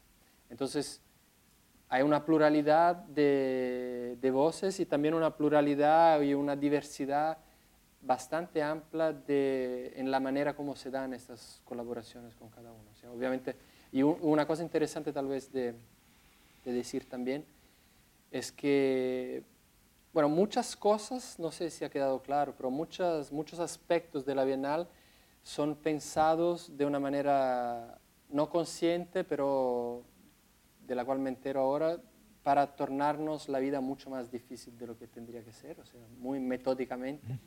eh, trabajar con la arquitectura, con el design, con concursos, con otras instituciones y todo más. Y tal vez el aspecto en que esto es- esté quedando más claro es que eh, con el equipo curatorial lo que yo propuse y lo que estamos haciendo fue de no trabajar con un tema, que es la manera más convencional y tal vez más fácil de trabajar exposiciones colectivas en general. Y esto ha sido realmente un desafío para todos, porque lo que yo quería y que está pasando ahora, y me parece que es mucho más rico en realidad, pero es mucho más difícil, fue que cada uno de nosotros propuso una serie de artistas que nos parecían importantes en este momento. Y el desafío obviamente es que cuando uno te dice, mira, dime 10, como te escribí a ti, bueno, y le escribí a él también, dime algunos artistas que te interesan, estoy yendo a Argentina, quiero ver artistas y quiero saber qué artistas te interesan. La pregunta suya y de todo el mundo a quien escribo, en el, todo el mundo, es, pero ¿qué estás? ¿De Claro. qué va a hablar la Bienal? ¿Cuáles son los temas de la Bienal? ¿Cuáles son las ideas?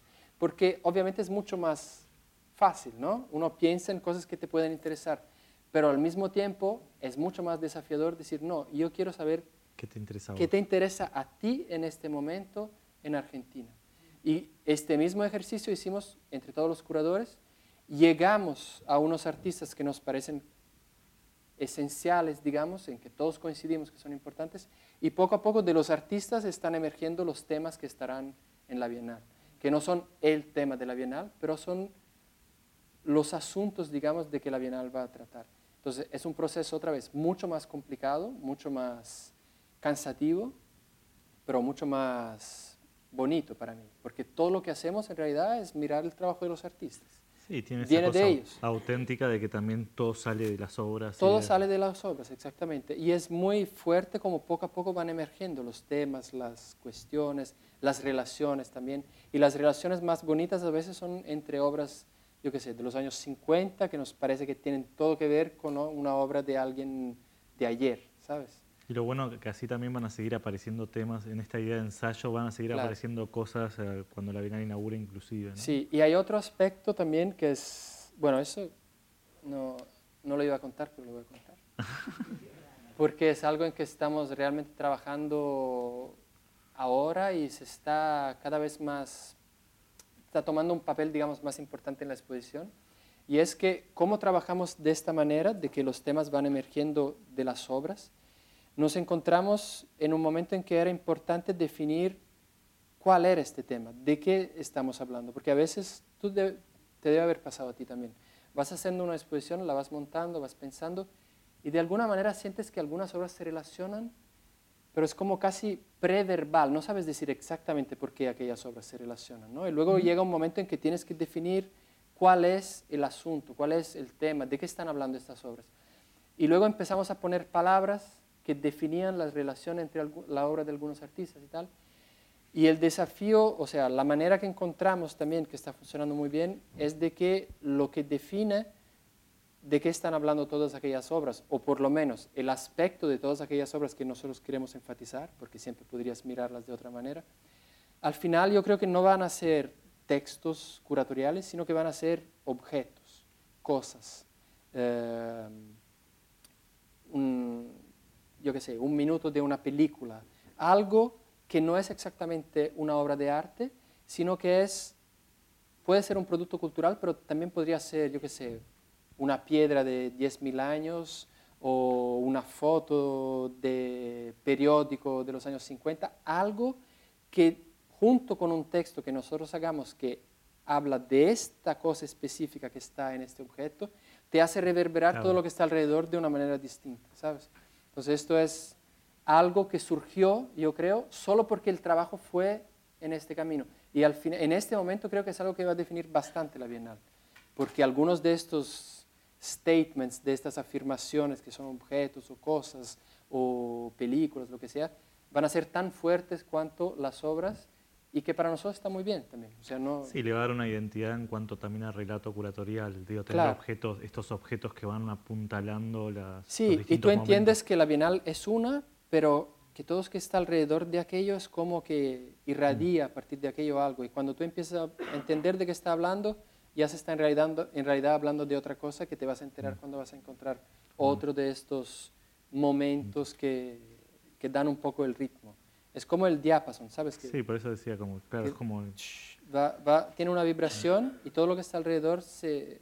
Son los, las comas y los puntos. Exacto, sí, también.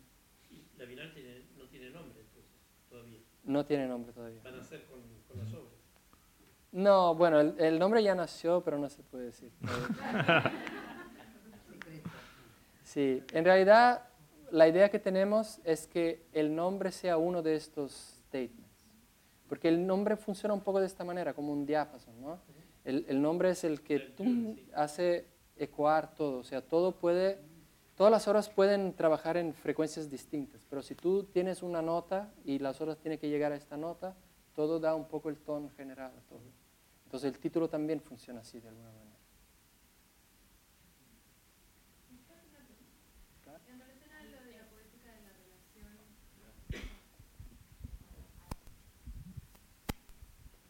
Hola. Eh, en relación a lo de la poética de la relación que contabas al principio y esto que estás planteando de estos eh, objetos que unen, ¿hay eh, obras o artistas que estén pensando que trabajen con hacer comunidad y cuestiones más participativas ahí mismo dentro de, la curaduría? Sí, sí, sí hay, incluso porque es una, una tendencia, digamos, en la producción contemporánea que es muy, muy fuerte y muy relevante, yo creo, otra vez, en el contexto que estamos viviendo. Entonces sí habrá, habrá obras que tratan de resistencia, que tratan de colectividad, de todos aspectos, otra vez, que son palabras o cuestiones que son importantes, pero que también tienen siempre una lectura, por lo menos posible, que va más allá de lo inmediato, digamos. Lecturas simbólicas, poéticas, metafóricas. Nunca va a ser una lectura única. El desafío es siempre dejar claro que podría haber más lecturas y en todos los casos que podamos proponer por lo menos dos o tres lecturas. Y luego esto metonímicamente es una manera de decir que existen mucho más ¿no? que se pueden hacer. Yo creo que se refería más a tipo residencia artística, no sé si puedes entender la pregunta, era sobre residencia, ¿no? Ah, y residencias, digamos, residencias que se llaman para artistas, van a ver residencias artísticas, eh, no sé todavía, porque yo creo que comparado con otras bienales, esta va a, tener un, em- va a tener un énfasis menor en la producción de obras nuevas, porque en realidad como estamos más interesados en la relación muy específica que uno puede crear entre obras, si, como hacen muchas bienales, enfocas casi exclusivamente obras nuevas, este tipo de construcción es, es mucho más difícil, es casi imposible, digamos. Entonces habrá algunos artistas en residencias, pero no sé si tantos. Sí, eh, una pregunta, muchas gracias. eh, maravilloso la, exposición de ustedes. Yo me preguntaba, o sea, el tema de la Bienal de Sao Paulo, que fue, digamos, eh, después de la Bienal de, Venecia, sea, si se dio eh, todos estos temas del arte en el mundo, fue de alguna manera para tratar de liberar a la, a la gente, ¿no? Pero se, se me ocurre ahora que, por ejemplo, se ha caído en la trampa de, de esa libertad. Entonces yo siento, por ejemplo, que la curaduría, y hay muchas voces también en el mundo, que, que hablan de otro proceso, ¿no? O sea, del artista, del artista autónomo. Eh, encuentro que, por ejemplo, ustedes están hablando de teorizar los procesos artísticos. O sea, me parece que ustedes son más eh, teóricos del arte que, digamos, que gente que procesa arte. Entonces, siento que más bien hay como una especie de, no libertad, sino más bien de candados. De candados para que el- el hombre no se... Es decir, entiendo que el arte es para liberarse, para trascender, ¿no? Y ustedes están dando ejemplos de gente, eh, del caso del, carro andino en el Ecuador, que viajó y que, digamos, nunca concluyó algo específico, y luego estaban hablando de otros artistas que también hacían el ejercicio del escarabajo, que subía y bajaba, es decir, como que nunca se llega a nada en, en Sudamérica y me parece en Europa, ¿no? Entonces me, parece a mí que esta prisión de, de, la, de idealizar el arte o, de teorizar el arte no tiene sentido. O sea, ¿para qué están existiendo todas eh, estas bienales, estos procesos artísticos? Es decir, o sea, mi pregunta es, ¿va a haber algún momento un- una libertad en, en sí para, para el ser humano a través de estos procesos artísticos? ¿Estamos siendo libres de, del pensamiento? Que la tendencia hoy en día es el pensamiento y evidenciar cosas que ya vemos en la televisión. O sea, yo encuentro que hay procesos, entre comillas, artísticos que ni siquiera llegan a nivel de arte, ¿no? Esa es mi pregunta. Yo encuentro que la Bienal de Sao Paulo es súper interesante. Yo estuve hace 25 años, me parece, en una Bienal, me pareció súper fantástico porque era nuevo, eh, todo lo que estaba viendo, pero siento que hay una crisis terrible, ¿no? De curadores, de gente que está produciendo arte y como que no hay trascendencia, ¿no? Como que no se llega a nada, como que no hay nada nuevo, se está dando la vuelta sobre sí mismo. ¿Ustedes encuentran que podemos salir de eso de alguna manera a través del proceso artístico o de los procesos de producción artística, que no sea el pensamiento? ¿Encuentran que hay alguna, alguna forma Yo, de que... yo creo que sí. Yo no sé qué televisión ve usted, yo no veo estas cosas en la televisión. Yo, para mí, lo- las obras que, o sea, es un buen ejemplo porque las obras que son exactamente lo que uno ve en el noticiario son las obras que a mí menos me interesan. Creo que lo he dicho bastante claramente. O sea, para mí una obra tiene que tener una trascendencia, estoy totalmente de acuerdo. Lo que no estoy de acuerdo es que esto no se ve en la producción contemporánea. Yo creo que se ve en la producción contemporánea. Y ahora el trabajo de un curador es, otra vez, para mí, transmitir mi visión de las cosas y con la obligación de dejar claro que es mi visión de las cosas. Yo creo que el problema, sería problemático si yo estuviese diciendo que esta es la manera como que, hay como que hay que leer lo que estamos haciendo. Y me parece que todos mis trabajos, y principalmente la Bienal, van totalmente en la otra dirección, de decir que esta es una lectura posible o en todos los casos que logremos, algunas lecturas posibles de las obras. Pero para que las obras funcionen en este sentido, ellas tienen que tener trascendencia, estoy totalmente de acuerdo, tienen que tener varias lecturas posibles. Una obra que no te permite hacer varias lecturas es las noticias que ves en la televisión. Estoy de acuerdo. O sea, lo que pasa es que la distinción no me parece entre una crisis del arte como un todo, sino entre lo que es arte bueno y arte que no es bueno, arte que nos interese y que no nos interese. Para mí es... De alguna manera, cosas que estén vigentes, arte que esté vigente. Pero, o sea, mi, mi Yo no sé si la mi pregunta vigencia- nuevamente, la Bienal de Sao Paulo realmente está llenando ese espacio. O sea, el tema de la cultura en Brasil, el tema de la cultura de la Bienal de Sao Paulo, es para darle a la gente una respuesta. Y no se encuentra, estamos siempre en el mismo proceso. O sea, no encuentro que desde una visión, por ejemplo, que sea tu visión, que es una visión de una visión académica, o sea, ¿a dónde va a llegar? ¿A dónde vamos a ir con el pensamiento? Me parece que no, no le veo salida. Yo creo que- sinceramente. Esta Y hay- respuesta, y hay- esta respuesta no, hay no hay voces- una respuesta para dar. Hay voces en Europa que están agotados de, de los procesos curatoriales, donde el artista no participa, donde los curadores son los, los que marcan el, o sea, el punto, el camino.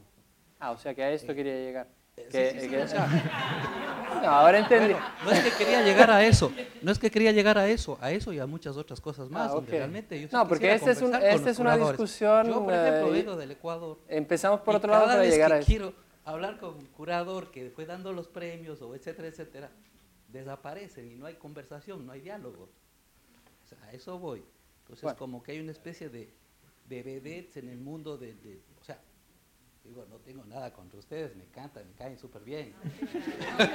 Gracias. Pero Pues o sea, me la alegro pregunta mucho. mía del Imagínate no- es, ¿el mundo occidental realmente está dando respuesta a través de estos procesos curatoriales, artísticos? ¿Están dando una respuesta realmente al público? Esa es mi pregunta, perdón, me gustaría ampliar. Y, No, yo creo que no, yo creo que no, yo creo que no es nuestro papel dar respuestas. Realmente no creo que el papel es dar respuestas. Cre- o sea, creo que, creo que tal vez no se entendió mucho la charla, pero creo que Jacopo es, creo que Jacopo es, es uno de esos curadores que realmente defiende, o sea, que realmente es un apasionado por las obras y cree en la trascendencia de las obras y creo que justamente no, me parece que no sos de esos, de esos curadores que empiezan con un pensamiento, tiene una discursividad No, muy y que usa las obras para defender lo que tú ya quieres decir. Para mí es al revés. Claro, yo es- es estoy todo el lo contrario. todo el tiempo preguntándome qué, qué puede decir aquello. Y bueno, yo he visto la, la Bienal de Cuenca, por ejemplo, y, y- y creo que te das cuenta cuando, cuando hay curadores que, que realmente miran las obras. Porque entiendo que hay curadores que por ahí no están mirando.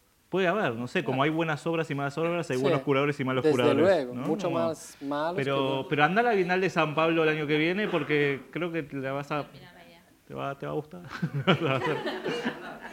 Creo que vas a, va- vas a ver un poco detrás. Es, cier- eh, es cierto que son grandes tanques, ¿no? Es, es verdad también eso, que son grandes tanques que manejan una economía. Digo, nadie duda de eso, ¿no? De que, de que hay un mercado siempre por atrás, así con las garras, ¿no? Sí, digo, nadie, nadie duda de, de esas cuestiones, ¿no? O sea, estamos hablando de la Bienal de San Pablo, Bienal de Venecia, estos, estos, estas grandes plataformas, pero, pero de todas maneras. eh, hay gente que todavía cree en la potencia del arte y que, y que logra llegar como Jacopo a estos lugares para poder, para, no sé si para poder decir algo, para, como él decía, para poder decir lo suyo, pero también para que las obras, para, para que las obras Claro. pu- digan lo que tienen que decir. ¿no? Y creo que es lo más importante en su pensamiento curatorial, ¿no? desde, desde ese lugar.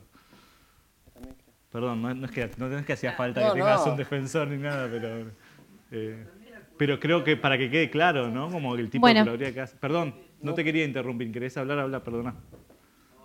No, no, disculpa. No, no, está bien.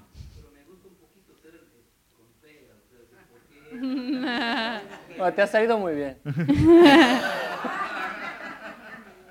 Bueno, sobre todo el occidente, o sea, ¿qué, qué de nuevo está haciendo, por ejemplo, Sudamérica en relación con, con Europa? Yo creo que Sudamérica está haciendo Europa. No, bueno, no, no creo. claramente no. Hay muy pocas cosas que realmente trascienden de Sudamérica o sea, en el contexto mundial, muy poco. ¿no? Y Yo creo que hay muy poco que trascende en este momento en, en cualquier lugar. Lo que pasa es que hay ejemplos eh, de producción cultural en, en Sudamérica y en Latinoamérica que son, son ejemplos en Europa, en Estados Unidos. Yo no, no creo que sea tan así. Pero bueno. Bueno.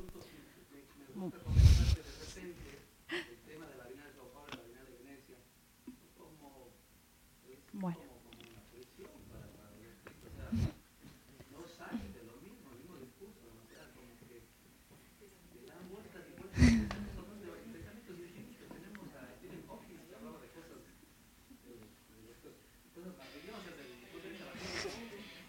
Me encanta, esto estuvo muy bien.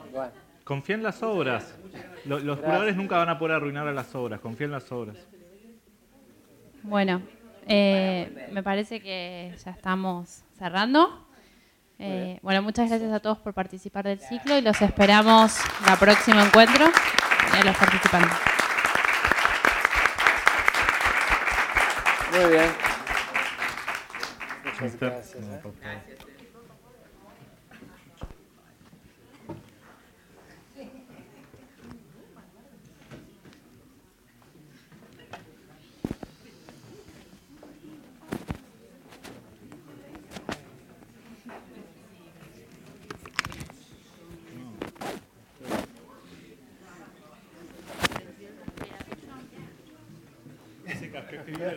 Maravilha, psicoanalista é boxa.